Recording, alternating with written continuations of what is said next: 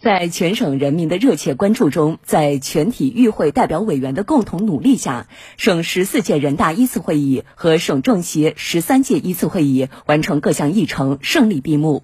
这是一次民主、团结、求实、奋进的大会。代表委员们履职尽责、共谋发展，体现了强烈的责任担当和良好的精神风貌，必将进一步激励全省上下实干笃行、奋楫争先，努力创造经得起实践、人民、历史检验的新业绩、新辉煌。